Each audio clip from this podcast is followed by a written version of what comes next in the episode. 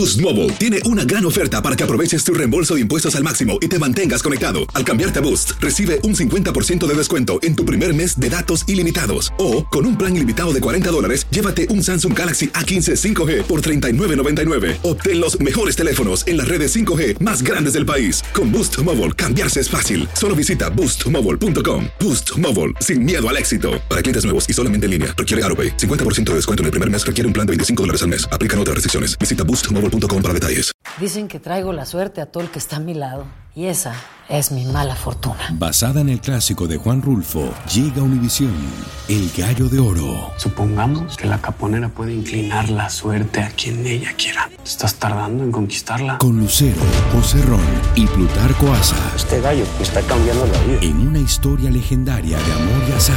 No trates de cambiarme, no lo vas a lograr. El Gallo de Oro, lunes a viernes a las 9 por Univisión. El siguiente podcast es una presentación exclusiva de Euforia On Demand. Bueno, iniciamos rapidito el programa. Estamos en Aguadilla Mall. El Aguadilla Mall, aquí en la entrada prácticamente del pueblo de Aguadilla. Está aquí hace ya unos años este centro comercial. Aquí yo estoy ubicado cerca de El Comedor. O sea que ya dan los aires y los olores de que por ahí viene algo, ¿verdad? O por lo menos si sigue lloviendo yo puedo cruzar y almorzar ahí, que todavía no he almorzado. Vamos rapidito al análisis. Ayer el gobernador cumplió con el mandato constitucional de presentarle a la Asamblea Legislativa, la Cámara y el Senado el presupuesto de gastos del gobierno de Puerto Rico, que quiere decir que a partir del primero de julio de este año 2018 y hasta el 30 de junio de 2019, esos son los chavitos que el gobierno de Puerto Rico puede gastar en su nómina, en los programas y en todo lo demás que el gobierno de Puerto Rico, en los edificios, en el mantenimiento, en la escuela, en todo lo demás que son los servicios del gobierno de Puerto Rico. Este mensaje de ayer, he escuchado análisis esta mañana por todos lados, en la radio, en la televisión, en la prensa, en todos lados, y yo sé que ya a esta hora, a las dos de la tarde, pues imagínense, volver sobre lo que el gobernador dijo y lo que el gobernador anunció, ya ustedes los que me están escuchando y los que están aquí en el food court de Aguadilla Amor, pues también saben qué fue lo que dijo y qué fue lo que no dijo. Y este programa es de análisis político. Yo quiero que entendamos políticamente, no tanto presupuestariamente que lo tenemos que tocar, qué fue lo que pasó ayer. Y para comenzar a entender, los maestros siempre hacemos preguntas. ¿Ustedes se acuerdan de aquella, aquella frase que se hizo famosa en Puerto Rico en otra administración anterior de ahí les dejo ese desastre, arrégleselas como puedan, ¿verdad? Eso fue lo que decía el titular. Ayer no fue ese, ayer fue ahí les dejo ese acuerdo, Cámara y Senado, arrégleselas como puedan ustedes. Porque el gobernador llegó a un acuerdito con la Junta de Supervisión Fiscal para que la Junta no le tumbara algunas de las asignaciones presupuestarias a cambio de que la legislatura apruebe y elimine los beneficios de la ley 80 que protegen a- en algunos aspectos a los empleados privados de Puerto Rico de lo que aquí se llama un despido injustificado. Usted en la empresa privada puede despedir cuando no necesita los servicios de un empleado como se puede hacer en el mundo entero, pero en Puerto Rico desde 1976 desde la primera administración de Rafael Hernández Colón, para decirlo en el calendario político histórico en Puerto Rico, existe una protección en la que el despido no puede ser, por ejemplo, discriminatorio, como ocurre muchas veces, por ejemplo, contra las mujeres en Puerto Rico, porque una mujer cuando queda embarazada, algunas veces las botan del trabajo porque no pueden ir a trabajar para atender su embarazo, o por algún, por ejemplo, porque le caiga mal y, em- o porque sea de un color racialmente que no es el que el supervisor eh, quiere o que no le gusta y entonces empiezan a discriminar hasta que los votan, etcétera, etcétera. Hay muchas maneras en las que esa protección eh, actúa y básicamente lo que pasa es que hay que indemnizar al empleado que se encuentra que lo han despedido injustificadamente, hay que darle una indemnización que en Puerto Rico le llamamos la mesada. Es un- una parte de lo que hubiese sido su salario. Yo estoy seguro que todos ustedes entienden cuando yo les hablé de la mesada. Si les hablo de la ley 80, no, pero de la mesada sí, ¿verdad que sí? Bueno, pues el gobernador pactó que la Junta le va a dejar vivo algunas de las asignaciones que él quería en el presupuesto, como por ejemplo no recortarle el bono de Navidad a los empleados públicos y como por ejemplo no tener que tomar, hacer unos recortes adicionales en el presupuesto a cambio de que le recorten ese beneficio a los empleados de las empresas privadas. Entonces, la pregunta que ustedes me hacen antes de entrar al mensaje, ¿y qué tiene que estarse metiendo la Junta de Supervisión Fiscal que vino para cuadrarle los, los, números y los libros al gobierno, verdad? El problema de Puerto Rico y por lo que se aprobó promesa es porque el gobierno estaba sobregirado, gasta más de lo que le ingresa y le nombraron una junta para que los políticos no sean los que tengan el control del gasto, porque cuando son los políticos muchas cosas intervienen y normalmente terminamos gastando mucho más. Y como ahora no tenemos crédito, que no podemos coger préstamos a nivel internacional ni a nivel de la, a nivel de la banca norteamericana, pues tenemos que gastar lo que tenemos. Nos pusieron una junta ahí para que vigilara, en teoría, que ese gasto sea igual al ingreso. O sea, para que cuadre el presupuesto. Eso no tiene nada que ver con los beneficios en la empresa privada, ni con lo que le pagan a un empleado en la empresa privada, ni con el bono de Navidad. Pero, fíjense por dónde es que va esto y por dónde es que se pega la Junta. Los ingresos del gobierno de Puerto Rico dependen en gran medida de la economía de Puerto Rico si la economía va bien, si la gente tiene mejores salarios, si la gente consigue empleo, empiezan a gastar, empiezan a comprar, empiezan a incurrir en las actividades económicas normales que un ciudadano cualquiera tiene que incurrir para cubrir sus necesidades. Y alrededor de todo eso el gobierno saca chavitos porque hay arbitrios de esto, hay arbitrios de lo otro, hay IBU, hay income tax y de todo eso el gobierno deriva ingresos. Entonces por ahí se pegó la Junta para decir, yo quiero que la economía crezca. Los patronos en Puerto Rico se quejan de que la ley 80 es muy cara. La palabra que usan es onerosa, es decir, que para un patrono es demasiado gasto el mantener los beneficios de la ley 80, de la mesada y todo lo demás. Y como yo quiero que los patronos sigan creciendo y sigan invirtiendo, hazme un favor, gobierno, tú que tienes el poder porque tú eres el que apruebas leyes, elimina esos beneficios para que vengan más negocios para Puerto Rico y para que crezca la economía. Miren, eso, ese supuesto para hablar las cosas como son, ese supuesto es un embuste de marca mayor. Yo no voy a venir aquí a decirle a ustedes las palabras finas porque yo estoy entre mi gente y la gente que yo conozco hablamos con las palabras que son. Cuando yo le digo a ustedes que eso es un embuste, ustedes me entienden mejor que si le digo que es un supuesto eh, difícil de que se dé, eh, que no se puede conseguir. ¿Saben por qué es un embuste? Porque el problema de inversión en Puerto Rico no tiene que ver con esa ley y haber reducido todo el presupuesto de la aprobación del presupuesto de gastos de Puerto Rico a esa ley, eso en realidad es más, es estirar la sábana más allá de donde llega, más, o la, sábana, pero en el campo donde yo me crié decían la cobija, ¿verdad? más allá de donde llega. Bueno, pero el gobernador llegó a ese acuerdito, a cambio de lo cual la Junta le dijo, mira, si tú me concedes la eliminación de la ley 80 ahora mismo, nosotros no vamos, por ejemplo, a recortar el bono de Navidad a los empleados públicos este año. Nosotros no le vamos a recortar los chavos de operación y del presupuesto a la legislatura. Nosotros no le vamos a recortar los chavitos que la legislatura le había aprobado a los municipios. Y entonces el gobernador fue y le dijo lo siguiente, yo quiero leerles la, la cita para que ustedes vean por qué es que yo les digo que eso de lo que se trató ayer fue de aquí les dejo este acuerdo, arréglenselas como pueda. El gobernador le dijo, ustedes, le dijo a los legisladores, ustedes conocen todo lo que está en riesgo. Ya yo ejercí mi responsabilidad y confío plenamente en el compromiso que ustedes tienen con Puerto Rico. O sea, ante la opinión pública le dijo, si esto sale mal, es culpa de estos que están aquí. Ya yo hice lo que tenía que hacer y si ellos no lo hacen, ellos son los responsables de que recorten esto, lo otro y aquello. Por eso es que ustedes vieron a los legisladores cancaneando ayer. Entonces, cuando yo oigo análisis político, que supuestamente está fundamentado en la política, me doy cuenta que la mayoría de los que hablan de política no saben cómo es que funciona la política en Puerto Rico. El gobernador ayer no fue a pedir cacao a la legislatura. El gobernador ayer no fue a pedirle favores a la legislatura. El gobernador ayer fue a dejarle el bulto allí a la legislatura y decirle, si esto se echaba, yo iba a decir otra palabra, Si esto se echaba, la culpa es de ustedes y nos hundimos todos.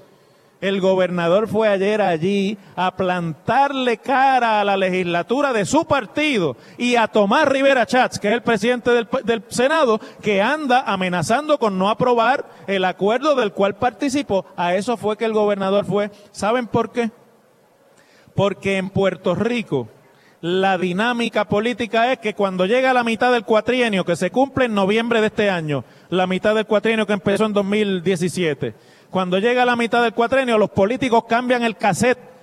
Antes de la mitad del cuatrenio están aprobándole medidas a la oposición y están hablando de políticas públicas para el futuro de Puerto Rico. Y está, pero cuando llega la mitad del cuatrenio, noviembre de este año o enero del año que viene, cambian el disco de lado y es el disco de las elecciones, de las elecciones, de las elecciones, de la reelección. Y el gobernador ayer fue allí a decirle a los legisladores y a todos los que quieran entender en el PNP que él va a ser candidato a la reelección en el PNP que el plan de él es que con los chavos que llegan del huracán para arreglar las viviendas y para arreglar lo que se dañó y el servicio eléctrico, la economía de Puerto Rico va a crecer en estos dos años lo suficiente. Olvídese si no crece después de eso. Lo que importa es que crezca ahora para él, para tener chavitos para gastar y que él convenció a la Junta de Supervisión Fiscal de que como eso va a pasar, lo dejen gastarse el dinero y no se los recorten. De eso es que se trata el mensaje de ayer en arroz y habichuela.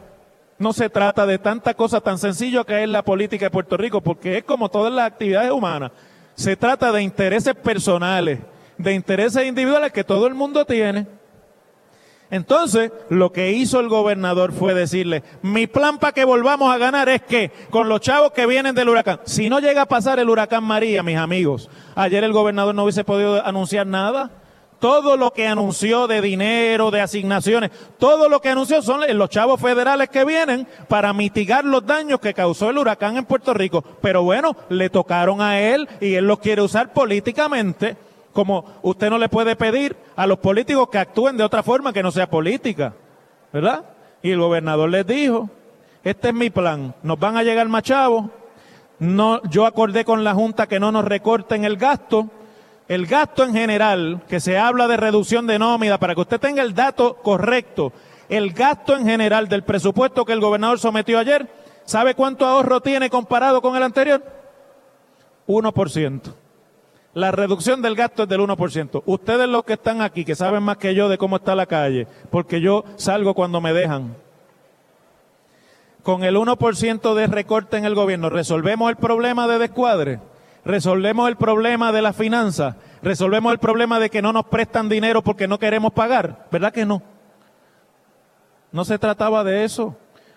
Es gastar para que no se afecte el ciclo electoral que comienza ahora, a finales de este año.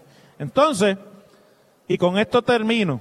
Dijo dos cosas el gobernador que no sé si ustedes estuvieron atentos, pero yo se las voy a, yo se las voy a señalar. La primera cosa que le dijo fue, lo que les acabo de decir, ¿verdad?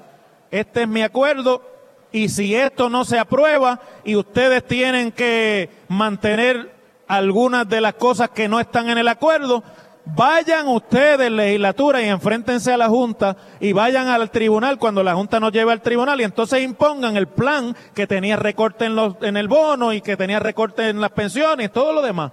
Eso es lo primero que dijo. Y lo otro que dijo es, yo voy a tener, dijo, y lo dijo clarito, yo no lo podía creer cuando lo dijo, pero lo escuché. Y como lo escuché y lo vi, lo tengo que comentar. La otra cosa que dijo fue, vamos a tener dinero suficiente para pagar deuda pública. Y, sin embargo, el presupuesto que sometió ayer no tiene un centavo asignado para pagar la deuda pública. Pero él dijo, van a llegar tantos chavos que vamos a poder pagar deuda pública. Eso lo estaban escuchando los bonistas en Washington que tienen el lío de que el gobierno de Puerto Rico les pague o no les pague. Eso sí estaban oyendo que el gobernador les dijo, no se preocupen, que vamos a tener chavitos para ustedes también.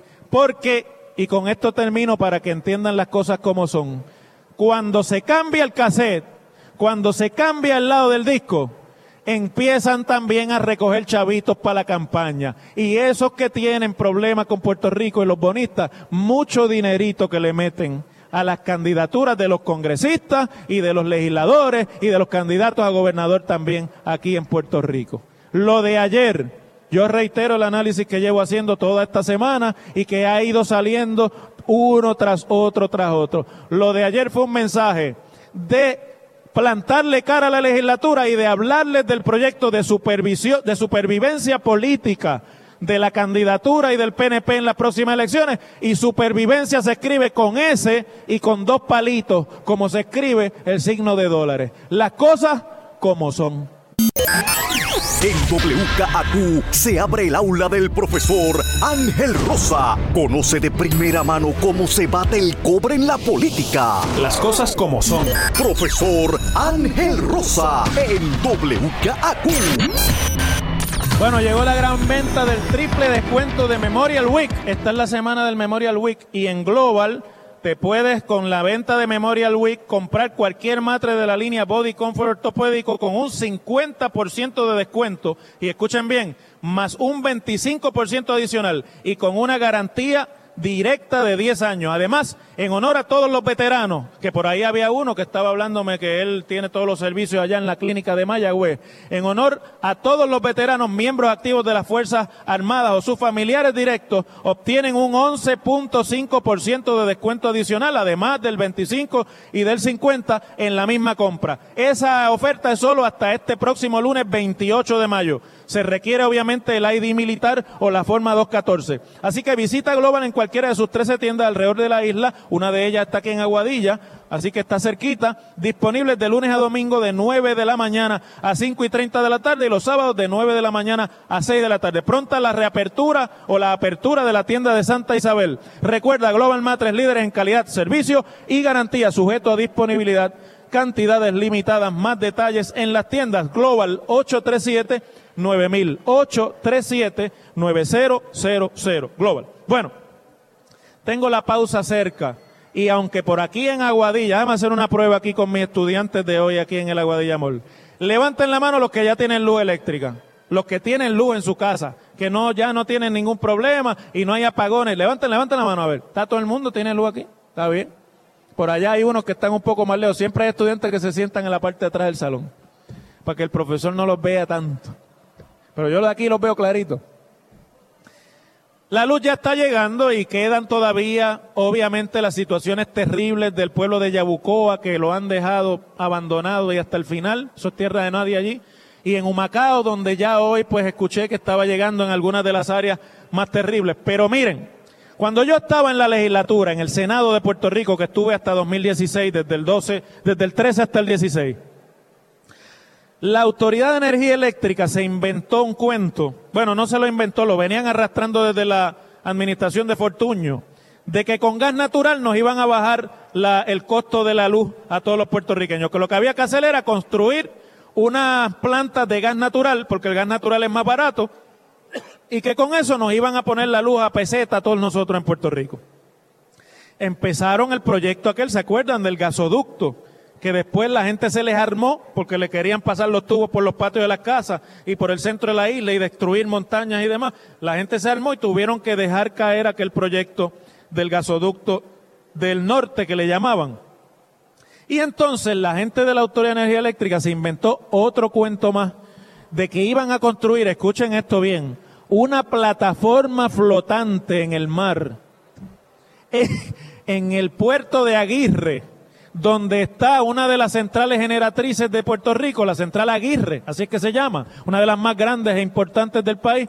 Y eso obviamente tiene un puerto, eso está en el área portuaria de allí, de Salinas y de Guayama, por allí, donde llegan los barcos con petróleo y con otras cosas. Ellos iban a hacer allí una plataforma flotante de recibir, almacenar y producir electricidad con gas natural y de allí entonces la iban a transmitir alrededor de toda la isla. Yo recuerdo una vista pública de la Comisión de Hacienda cuando yo era senador que nos vinieron a traer un prospecto de deuda para la Autoridad de Energía Eléctrica, es decir, una propuesta de bono para vender bonos a la autoridad y tenían ese proyecto. Ese proyecto en aquel, aquel proyecto o eh, prospecto valía casi mil millones de dólares. Y Puerto Rico ni la autoridad ya casi no tenían crédito, era evidente que se iba a cerrar el crédito.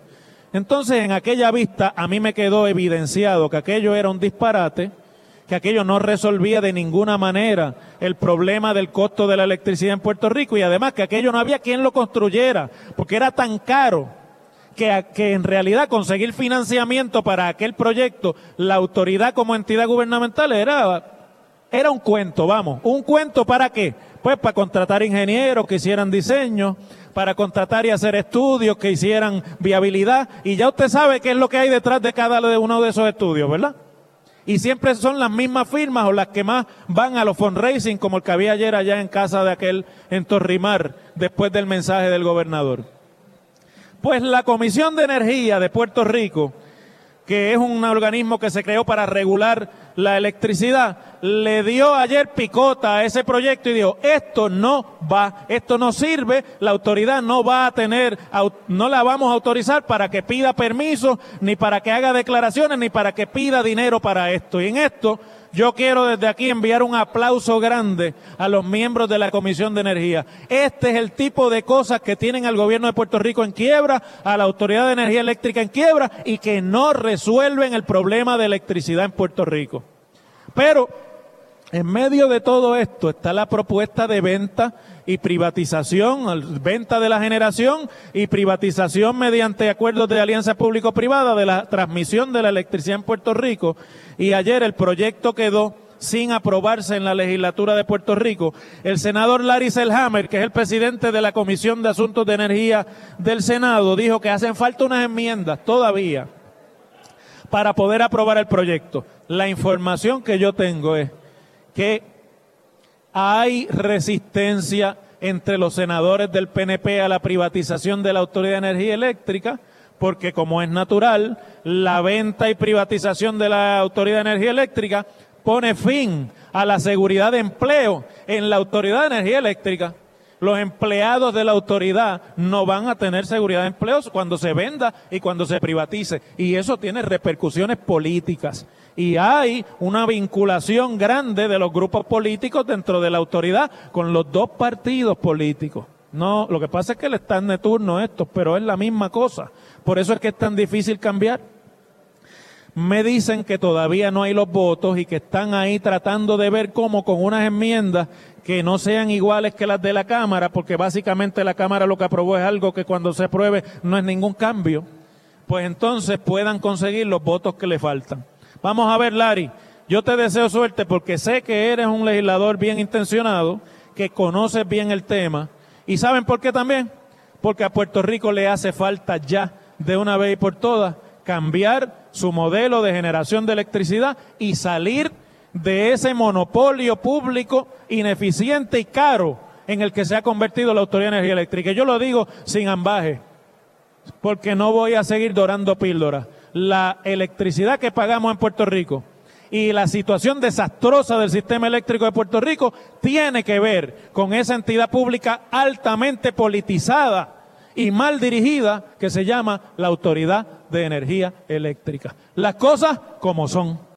El pasado podcast fue una presentación exclusiva de Euphoria On Demand. Para escuchar otros episodios de este y otros podcasts, visítanos en euphoriaondemand.com. Boost Mobile tiene una gran oferta para que aproveches tu reembolso de impuestos al máximo y te mantengas conectado. Al cambiarte a Boost, recibe un 50% de descuento en tu primer mes de datos ilimitados. O, con un plan ilimitado de 40 dólares, llévate un Samsung Galaxy A15 5G por $39.99. Obtén los mejores teléfonos en las redes 5G más grandes del país. Con Boost Mobile, cambiarse es fácil. Solo visita boostmobile.com. Boost Mobile, sin miedo al éxito. Para clientes nuevos y solamente en línea, requiere AroPay. 50% de descuento en el primer mes requiere un plan de 25 dólares al mes. Aplican otras restricciones. Visita Boost para detalles. Lo mejor, lo más impactante, está por venir en Tu vida es mi vida.